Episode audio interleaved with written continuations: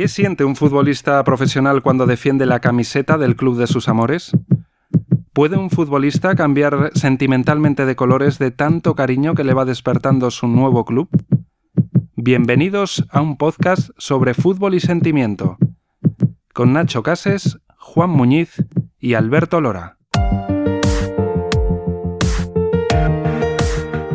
Esos viajes en autobús a mareo, eh, esas épocas donde no había agua caliente en mareo, esa gente que te has quedado por el camino, que son amigos tuyos, que te vienen a ver cuando tú debutas en el Molinón. Joder, piensas en todo eso, ¿eh? Ibas en el autobús ya y, tenías ganas de que empezara el partido ya enchufadísimo, no, era, era la hostia eso. Daban golpes en el autobús, cómo animaban la, la cara de ilusión de la gente, de cómo lo estaba viviendo. Es que directamente no, no tenías ni, ni que calentar, o sea, era para cambiarte y salir al campo ya, porque ya salías, salías empalmadísimo. Como emoción por dentro de, de, de vas a vivir una cosa de puta madre. O sea, una cosa que hay mucha gente que sueña o pagaría mucho porque, por la que tú estás viviendo. Un partido que, que tenía cinco amarillas, eh, yo se lo dije a mis amigos tal, y vinimos todos para Lugo. Aunque sea madrileño, a, a, día de hoy yo me siento sportinguista y, y el único partido que, que, tengo claro que quiero ver el fin de semana cuando puedo es el del Sporting. Al final somos también aficionados al Sporting.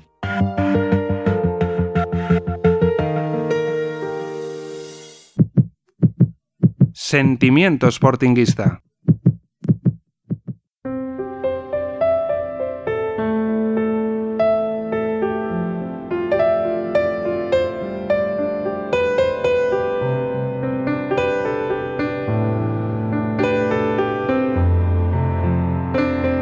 Ignacio Cases Mora, Nacho Cases, nació en Gijón a finales de 1987. Se incorporó a la disciplina del Real Sporting en categoría Benjamín y lo hizo siendo ya sportinguista. El negro, que se llamaba, que era un poco el, que manejaba el, el, fútbol base en el Sporting, me llamó a mi padre y tal, me preguntó. Y yo dije, bueno, sí, soy del Sporting, voy a ver el Sporting, bueno, me hacía mucha ilusión, ¿no? Y la verdad que no me lo pensé, no me lo pensé mucho. Juan Muñiz Gallego también nació en Gijón, en su caso en marzo de 1992. Llegó al Sporting también en Benjamines, pero por entonces no había asomado aún su sportinguismo. Yo llegaba en Benjamín al Sporting, pero yo creo que todavía de aquella, hombre, sí que mis padres iban y mis hermanos iban al Molinón y demás, pero bueno, eh, de aquella estaba un poco más por divertirme, jugar al fútbol y demás, tampoco tenía, incluso de pequeño tenía más, eh, más preferencia por el Madrid, porque joder, lo veía en la tele, en la Champions y jugadores ahí, Ronaldo y etcétera. Alberto Lora Ramos nació en el mismo mes que Juan y en el mismo año que Nacho, pero a casi 500 kilómetros de distancia de Gijón, en Móstoles, al sur de Madrid. Ingresó también a una edad precoz en la cantera del Real Madrid, el club que ocupaba su corazón y que abandonó superada la mayoría de edad. Fichó por el Sporting y algo cambió. Yo cuando llegué al Sporting, pues bueno, eh, yo era del Madrid, a mí me gustaba ver el Madrid y pasa que empiezo a jugar en el Sporting, va pasando el tiempo, van pasando los años y al final pues el, el, sentirme a gusto en un equipo, en una ciudad y con la gente que me trató de maravilla, pues vas haciendo que, que tu sentimiento hacia ese equipo pues vaya cambiando, ¿no? Y ya no te lo tomas solo como, como de manera profesional, sino que le vas cogiendo un sentimiento y, y yo a día de hoy me considero un sportinguista más como, como si hubieses nacido en, en Asturias, ¿no? Tres maneras por tanto diferentes de ser sportinguista. Nacho desde la cuna, Juan desde que empezó a acudir al Molinón y Lora poco a poco desde que fichó por el Sporting.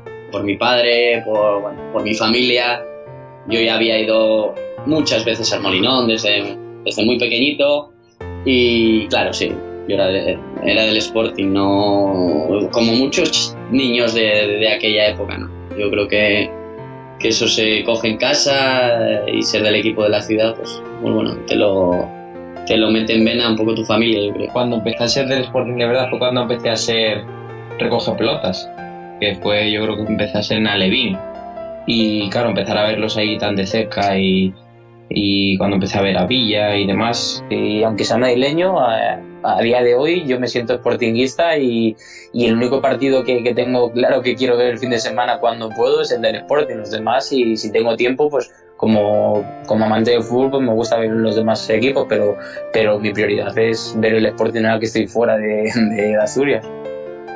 Viajamos al pasado, a la infancia de los tres, para conocer sus primeros recuerdos relacionados con el Sporting. Recuerdo, no sé por qué, pero seguro que fue de las primeras veces un partido contra la Real Sociedad. No sé por qué, hace mucho tiempo. Pero sí es cierto que de recordar a jugadores o a recordar, bueno, situaciones vividas, me tiro más a la época de Lediakofia, de, de la promoción de Lleida, y sobre todo el, en el foco en, este jugador, ¿no? que creo que era uno, de mis ídolos o de mis jugadores preferidos en aquella época. Eh, yo creo que fui como recoge pelotas antes de que antes que como, como aficionado. Sí que es verdad que en Benjamín o algo así, de vez en cuando nos regalaban entradas. Joder, de aquella de pequeño eh, lo que más te llamaba la atención era el que marcaba los goles. Y de aquella había marcado uno tras otro y tal. Cuando empecé un poco a ser más mayor ya, eh, recuerdo que incluso cuando Diego Castro todavía, todavía de aquella era pelotas y yo creo que era el que más me, bueno, me gustaba y tal, porque por los regates que hacía, los caños que hacía y tal. Luego, joder, me acuerdo que ya acabé jugando con él. Porque por aquel entonces, cuando yo era pequeño, el Sporting estaba en segunda. Entonces, claro, pues mm, fuera, digamos, eh, de allí de Asturias, pues lo único que se podía escuchar era equipos de primera división, ¿no? Entonces no tenía referencias del Sporting nada más que por mi tío que, que me hablaba lo único que conocía era que sabía que vestía de rojo y blanco y que la persona más conocida era Kini y todo eso lo sabía por mi tío porque la hermana de mi padre se casó con, un, señor de, Asturias, de Panes, y entonces cuando vivían en, en Madrid, eh, pues cuando a lo mejor quedábamos con ellos y yo estaba en las categorías inferiores de Madrid, él siempre me decía, tienes que fichar por el Sporting, tienes que jugar en el Sporting.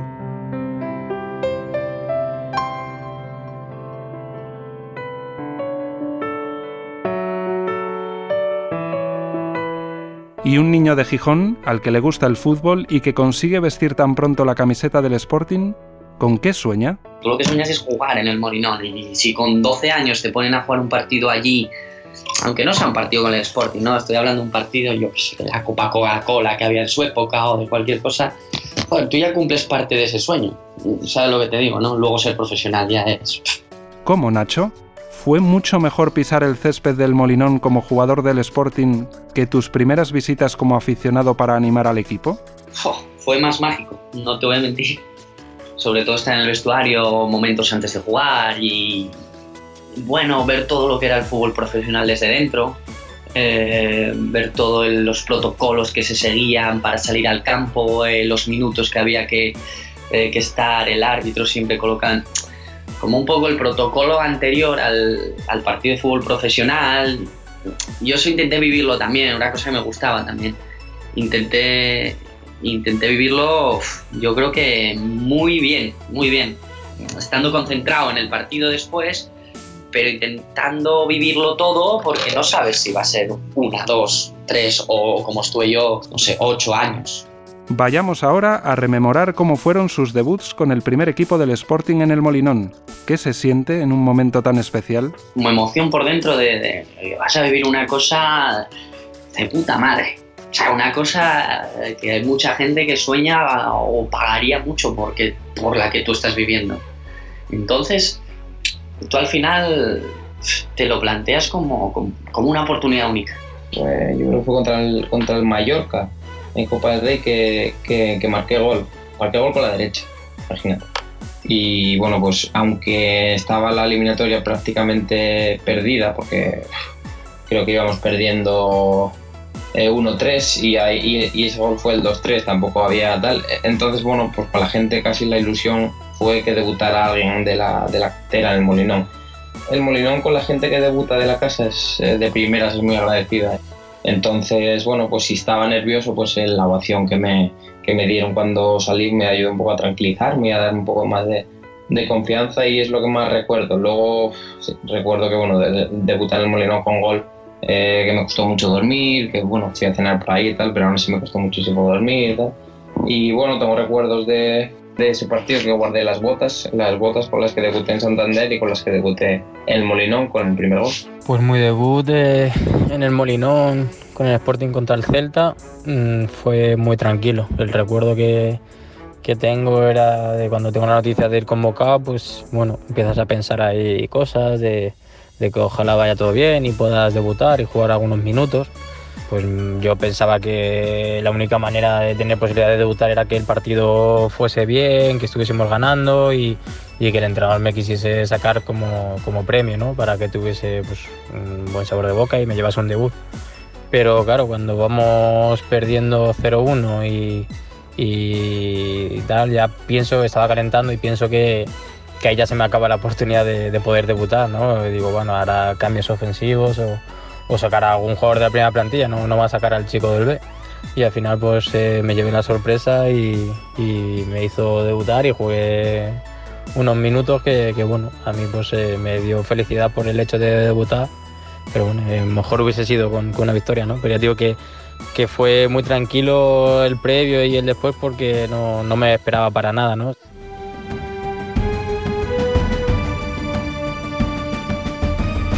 Los inicios también tienen sus dosis de vértigo, de miedos, de nervios, de sufrimiento.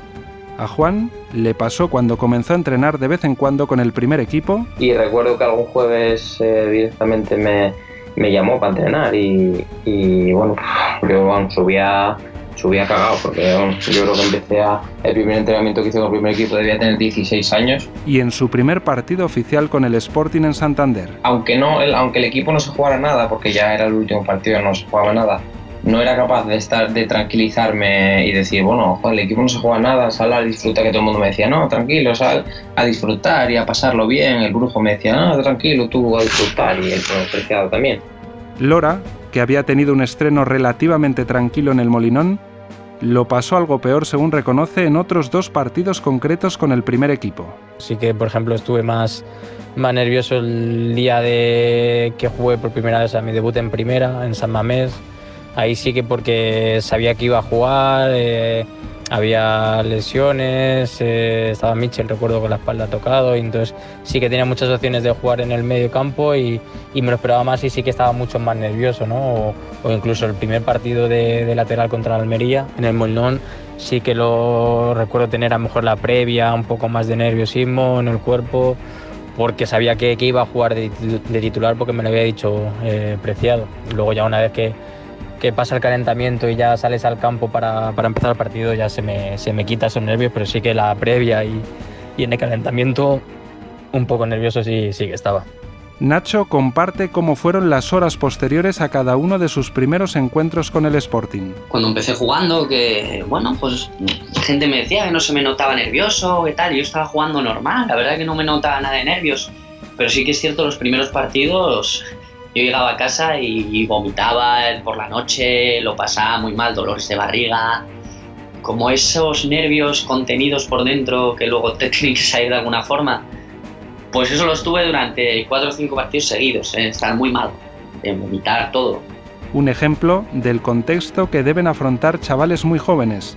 Si encima es en escenarios exigentes... El Molinón, bueno, siempre fue un campo que, que es complicado. Cuando va la cosa bien, pues eh, vamos, son un jugador más, pero claro, cuando va la cosa mal, el Molinón pues aprieta y exige y eso, bueno, pues a un chico joven eh, que empieza a jugar con el primer equipo y demás, pues le pone, le pone nervioso, claro. Se necesita, por tanto, tener una cabeza bien amueblada y estar bien rodeado, tanto en casa como en el vestuario. La ayuda de mucha gente veterana, y la verdad que coincidí con gente como Rafael o como Rivera que, me ayudaban en momentos que quizá, eh, bueno, más importantes de la temporada, donde jugaban más cosas, que podrían pensar que yo estaba más nervioso, que tampoco lo estaba, pero me ayudaban a sentirme más, con más confianza en mí mismo. Con el paso de los partidos, uno va asimilando todo, y los miedos, el sufrimiento, todo va disminuyendo. Pero por muchas experiencias que uno vaya acumulando, hay algo que no se va, la adrenalina, las mariposas en el estómago. Cada uno las siente a su manera. Ese nerviosismo que te entra por el cuerpo, por ahí, por la tripa, tal, a mí siempre me ocurría en el momento, digamos, previo al partido, o sea, cuando iba a saltar al campo. Pero era saltar del túnel al campo, de esto que van los dos equipos con el trío arbitral, y saludas ahí ya es cuando desaparecía. O sea, era como unos instantes antes de, empezar que cuando decía, uff, notabas ahí un poco así de cosa, tal, no sabría cómo explicártelo. Mm, donde tú sientes, uff, esto nos estamos jugando muchas cosas, es el momento que tú ya calientas, te entras en el vestuario y sales a jugar. Salen los 11 jugadores de locales para un lado, los 11 jugadores visitantes para el otro. Ese momento de estar enfrente de tu estadio, enfrente de tu gente que van a estar contigo, sobre todo en épocas buenas, que van a estar contigo, ahí es, para mí es el mejor momento, o el momento que dices tú, ¡buah! Esto es lo que yo quiero. Por ejemplo, en el día de partido sí que me pongo nervioso hasta que, si sales de titular, hasta que empieces a calentar un poco, pues bueno, yo creo que ese nerviosismo es normal.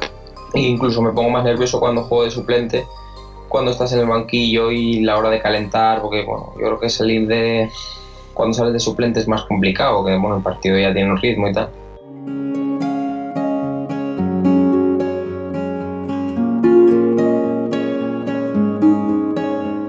Y es que al final, en el fútbol, en el deporte, en la vida, influyen muchos factores. El fútbol no es solo meterla por la escuadra, el fútbol hay muchísimas cosas. El 90% de las cosas eh, que quizás sea, no sean de, de tema de balón. Nacho, por ejemplo, considera un plus la identificación que un jugador tiene con su equipo. Y este aspecto aparece automáticamente si el futbolista nació en esa ciudad y además es aficionado desde niño de ese club. Yo llevaba desde los siete años en el Sporting y cumplo mi sueño en el equipo de mi vida, o sea, el equipo de mi ciudad. No es lo mismo que tú te tengas que ir y que juegues con todos los respetos en el Granada, con 19 años te suban de la cantera, llevas un año y para mí no es lo mismo. O sea, para mí esos viajes en autobús a mareo, eh, esas épocas donde no había agua caliente en mareo, esa gente que te has quedado por el camino, que son amigos tuyos, que te vienen a ver cuando tú debutas en el Molinón. Joder, piensas en todo eso, ¿eh? Y eso es muy emocionante y, tu familia está ahí y amigos de amigos, conocidos están ahí porque son del Sporting. O sea, yo creo que, con todos los respetos, es una cosa muy diferente. Muy diferente y, sin ser mal profesional, ¿eh? Los que vengan de fuera y vienen a jugar al Sporting, los que vengan de, no sé, a jugar a voy a jugar a Granada. No es que seamos malos profesionales, pero es que la vida, eh, tu, ¿cómo se dice? Tu, tu libro de la vida consiste en que has estado en mareo 20 años y que tienes la oportunidad de jugar ahí y que no la vas a desaprovechar. Entonces eso es más importante, más importante que muchas veces incluso ser mejor jugador.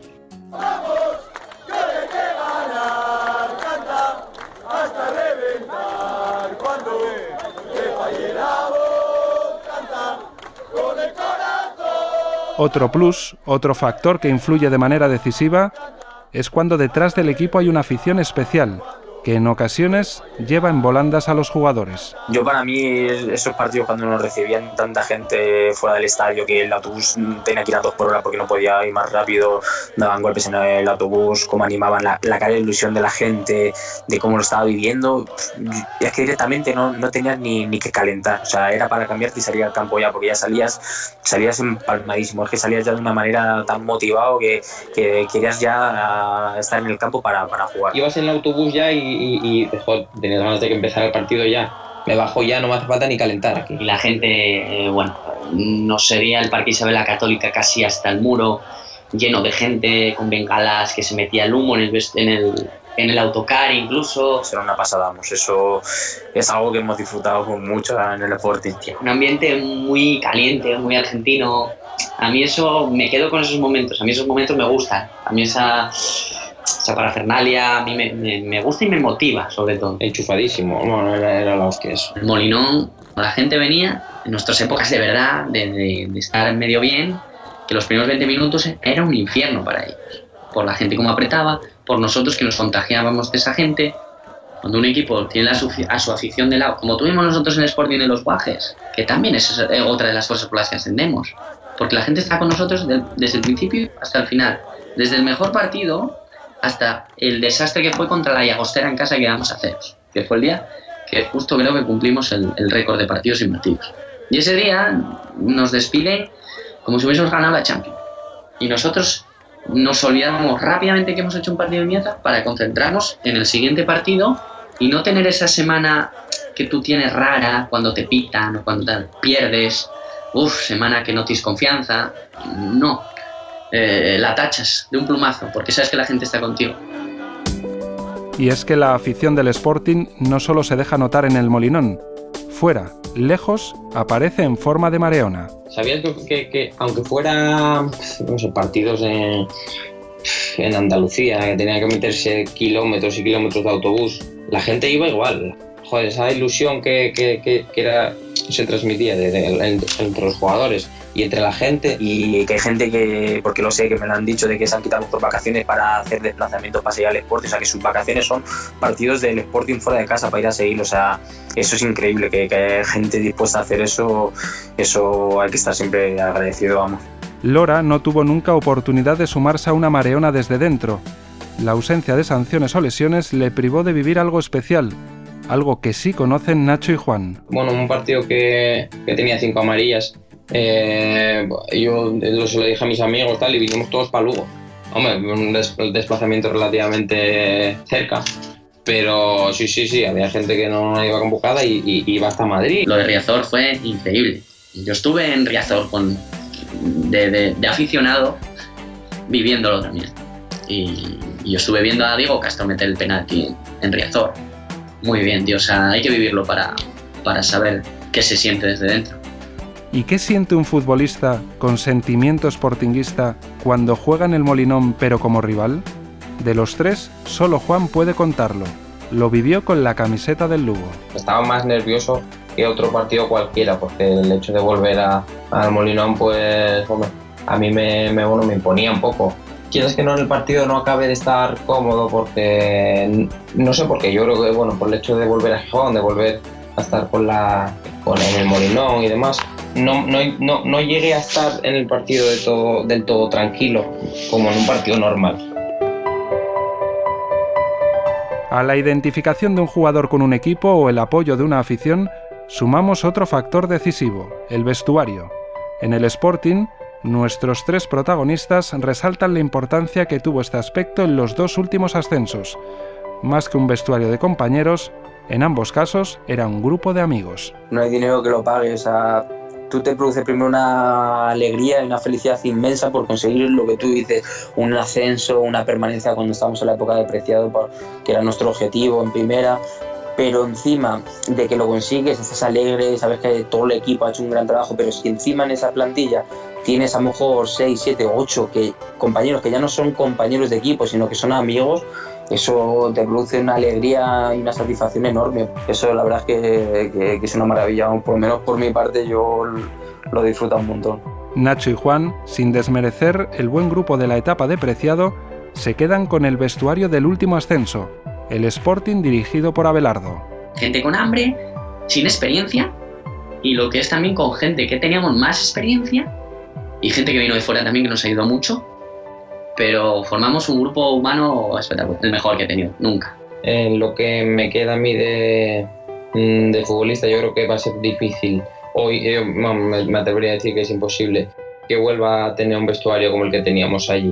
Ese era un vestuario unido para ir a cenar. Iban todos, o casi todos iban. Era un vestuario tal, y a no sé dónde a los cards. Y íbamos 13, 14.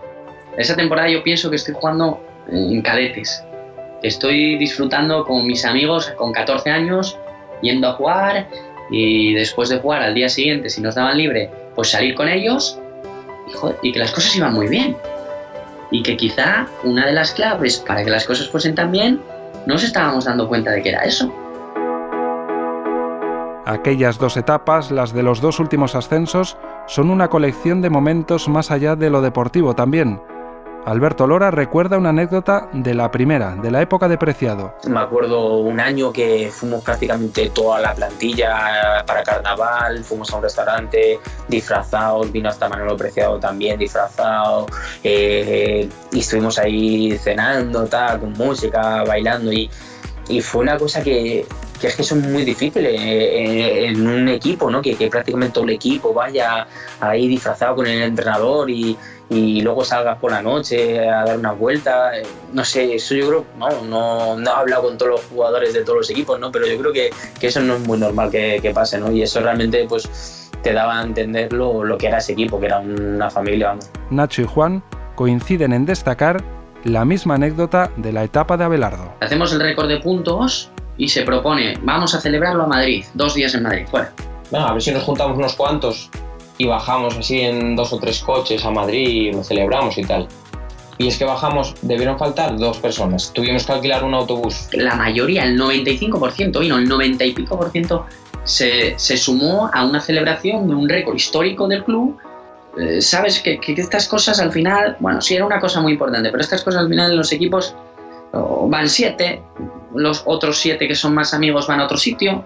Aquí fuimos todos al mismo sitio todos al mismo hotel. Me acuerdo de Johnny que vino malo. No se quería perder eso. Iban a ser dos días de amigos. Iban a ser dos días de recordar siempre. Un equipo de fútbol que se ha juntado aquí y, y sin pensar en el ascenso para nada en esa época.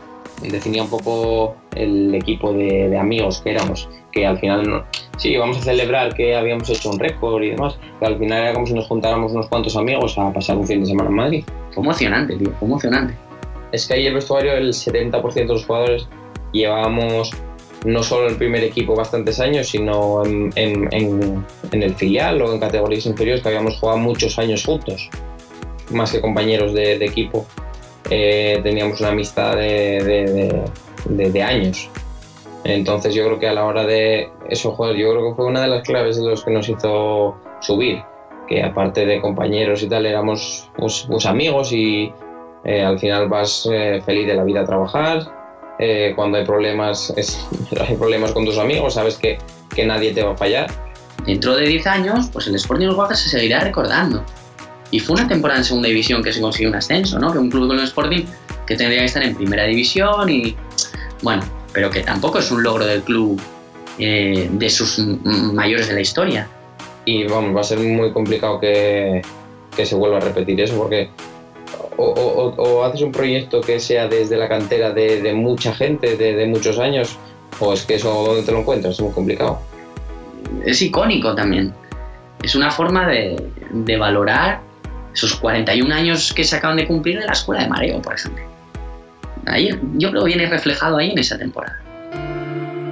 La calidad humana y las amistades no se limitan solo a la plantilla de jugadores, van más allá y sobresalen inevitablemente dos nombres, Manolo Preciado y Enrique Castro Quini. Hay gente muy buena que me encontrado en el Sporting, Maribona, eh, Diego Lobelle, eh, Cachero, bueno, gente con la que mantengo el contacto hoy en día, eh, Robert, Canella, bueno, Sergio, mucha gente, mucha gente. Y las cabezas visibles son ellos dos porque ellos dos también eran expandían su optimismo, expandían su, sus buenas personas que eran. Sobre todo conocerlos mmm, como la persona que, que, que, son, porque al final ellos no pues en la figura de, de entrenador, eh, luego Kini pues, bueno, fue el jugador y un emblema para el Sporting, en ese momento era nuestro delegado. Y bueno, del brujo pues no, no escuché a nadie hablar mal de él, porque no recuerdo ahora mismo verlo enfadado nunca ni cuando perdíamos, ni cuando. Ni cuando. Joder, porque de delegado eh, hay veces que te exigen cosas que dices tú. Joder, y que tengo que comerme este marrón tal. Y es que no se enfadaba nunca. Bueno, yo creo que el brujo era un, una persona que sacaba, sabía sacar tu sonrisa en los peores momentos. Y sobre todo, eso en el plano individual, sobre todo en el plano colectivo, eh, lo mismo, ¿no? Una conexión entre cuando pasaban momentos malos, cuando no llegaban las victorias, cuando había algún tema extradeportivo un poco raro. Siempre era el que estaba un poco en esa semana, pues eso, dejándolo todo un poco de un lado, dándole la menos importancia de la que realmente tenía, para, para liberarnos, yo creo, un poco de la tensión, ¿no? de, todo lo que se vive ahora en el fútbol. Todo nos transmite una tranquilidad y, un buen rollo y, una baja de tensión que en el, equipo era muy importante. Pero ya tratar con ellos como, como, como persona, que, que, te cuenten sus cosas, que, que, te pregunten a ti, tener una relación con ellos, eh, era increíble. De sentirse muy orgulloso. Pues yo creo que eso es lo que más me, me llena, más que todo el tema profesional. y la verdad que, que su pérdida fue, fue muy, muy triste porque porque son de esas personas que, que se merecen lo mejor y, y, que se hayan ido tan pronto, pues es, es una putada. Nos centramos ahora en Manolo Preciado, un técnico... Yo Preciado era un poco eh, diferente como entrenador, era como muy cercano. Pues comíamos o, venía a cenar o súper cercano, ¿sabes? Un entrenador intentas mantener la distancia, con él era imposible, porque no te dejaba mantener las distancias. Dejaba mantener las distancias, sí, en el campo. Cuando no hacías una cosa bien, que te, te llegaba y, y, te daba, te pegaba una bronca. Y sobre todo, bueno, los chavales, porque necesitamos aprender más, que es evidente, ¿no? Que te echaba una bronca cuando tenía que echártela, porque te la echaba, pero, pero bien que, que a mí por lo menos se me ponían de corbata vamos, cuando se enfadaba. Lo que transmitía a los jugadores era lo, lo que les hacía realmente rendir. Creo que todos, no solo yo, sentías algo más que con otros entrenadores cuando salías a jugar. Sentías que, uf, no sé, te, te, estabas encendido, sabías que ibas a ganar, sabías que ibas a competir. Porque ya digo que, que Manolo era más que un entrenador eh, y eh, es que era el trato que tenía, que era uno más, era como un amigo, ¿sabes? Manolo fue el mejor, para mí, para mí fue el mejor entrenador que, que, yo, que yo he tenido eh, haciendo un global de todo lo que conlleva ser un entrenador. El carisma de Preciado, su cercanía, dejó mucha huella entre sus jugadores. Nacho, por ejemplo, no duda en señalar como uno de los peores momentos que vivió como futbolista del Sporting la salida del entrenador cántabro del club. Para mí el momento que echan a Manolo, eh, yo creo que no era el, cambio que necesitábamos, sinceramente. Pues luego se vio que no, eso no, no, no iba a servir, ¿no? Con Manolo las segundas vueltas y sobre todo los últimos partidos era garantía, garantía de que íbamos a ganarlos, garantía de que él tenía el don de la motivación que otros entrenadores no tenían. Y en esos momentos de máxima tensión, tú puedes jugar muy bien, pero ahí tienes que estar motivado, centrado en el partido, concentrado, y él aglutinaba todo eso y nos lo metía en la cabeza. Y Lora tiene apreciado muy presente. De hecho, en su domicilio de Gijón, es imposible que no se acuerde de él a diario. ¿Cómo, Alberto? Un cuadro de la entrada, que se vea Manolo de fondo. La verdad es que, eso es una manera de tener un recuerdo bonito de, Manolo y, y, aunque nunca me he olvidado de él ni me voy a olvidar de él, pero, pero verle pues ahí pues sí que me mola, me gusta.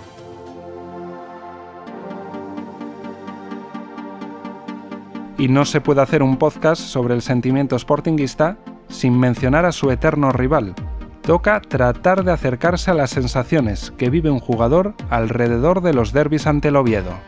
Para mí el Oviedo significa pues el, el gran rival de, del Sporting. O sea, otro partido más de la liga, sí, pero, pero no, es un partido diferente. Tanto en Oviedo como en Gijón es una, es una semana que, que el fútbol asturiano pues está en su, su, su mayor auge. Tenía esa espina clavada de, de poder vivir un derby, ¿no? Que, que también me, habían hablado mucha gente, ¿no? De que, de que prácticamente se separaba eh, toda Asturias durante eh, esa semana previa al partido y durante el partido, que se vivía con mucha intensidad. Yo no tuve la oportunidad nunca de, de jugar con el primer equipo contra el, un Sporting Oviedo de, de primeros equipos, siempre juego con el filial y las categorías inferiores, que siempre tenía, bueno, sigue existiendo esa rivalidad, sí que es verdad que en categorías inferiores eh, pues existe un poco más esa deportividad, e incluso tienes eh, muchos amigos de, de, que juegan el Oviedo, de compartir con ellos pues eh, de la selección asturiana o de, de, bueno, de incluso jugadores que, que empiezan contigo en el Sport y luego se van a Oviedo y, y pues yo creo que es, hay más deportividad. Yo tengo celebrados derbis en cadetes de ganarle al Oviedo y, porque no juegan ningún derby profesional, pero yo creo que la Liga ser igual.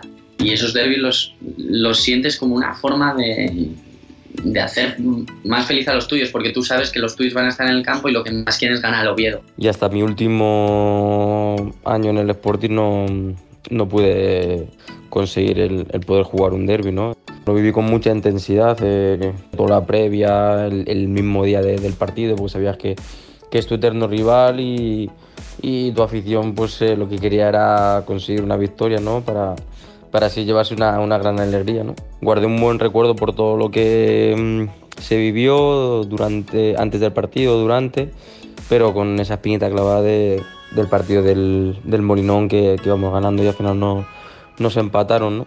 Y en la segunda vuelta, pues eh, en un partido muy malo por nuestra parte que, que perdimos.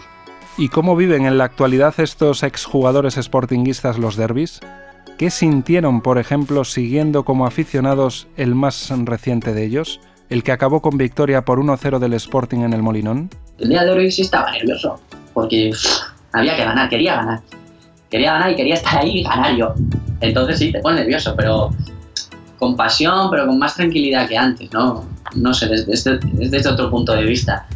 Pero sí, claro, como, como aficionado. Sí que te pones más nervioso que en otros partidos. Yo creo que incluso sufres más viéndolo por la tele que, que, que jugando. Sí que tengo amigos de, de Oviedo, compañeros de, del Oviedo y sí que existe un poco ese pique entre, bueno, un poco pique sano, rivalidad sana entre ellos y sinceramente no tenía ganas de aguantarlos por la semana. Y este último derby pues lo viví diferente desde la distancia, como un aficionado más y, y la verdad es que, que contento con, con, la victoria del Sporting porque ya digo que, que el año anterior al, al, no haberlo podido conseguir y esta misma temporada en la primera vuelta haber perdido pues ya la gente tenía, tenía ganas de, de poder conseguir una victoria ante el Oviedo y, y ganar los tres puntos, ¿no? Entonces eh, pues lo celebré vamos, eh, en casa les digo que, que, viéndolo por la televisión y, y contento ¿no? de haber visto al, al, Sporting que ganase ese partido. Acabó bien, me hubiera gustado y vivirlo desde allí, pero bueno, no, no pudo ser.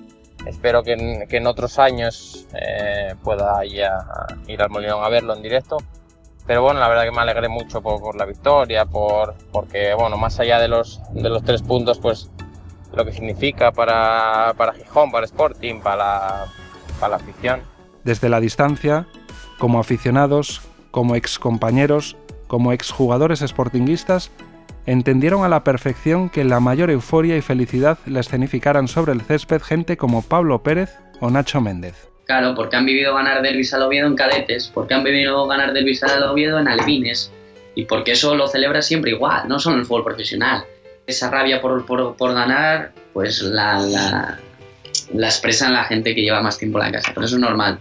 Yo creo que para la gente de, eh, como yo, como Nacho, como, como Lora, que, que llevamos tanto tiempo en, en, en el Sporting, eh, pues es un fin de semana y un partido especial, porque siempre para la gente de, de Gijón, para la afición, para jugadores que, que llevan eh, tiempo en la cantera, siempre hay esa rivalidad y siempre pues lo van a sentir eh, al máximo, como si fueran casi un aficionado más. Dentro de lo que son fisios también, yo vi a Diego Lobeye celebrar el gol claro, como, como sportingista, ¿entiendes lo que te digo? O, o a gente que, que, está dentro también del cuadro médico que lleva mucho tiempo ahí, no solo jugadores. Yo creo que como, como cualquiera que va al Molinón. Porque en definitiva, algunos que quedan dentro del club y muchos más que se han ido, como son nuestros protagonistas, sienten el Sporting. Que yo no esté en el Sporting no va a cambiar que yo sea aficionado del Sporting o que quiero que gane a todos los equipos del mundo con los que jueguen. Eso no va a cambiar. Eso está en mi ADN desde chiquitito al final somos también aficionados al Sporting.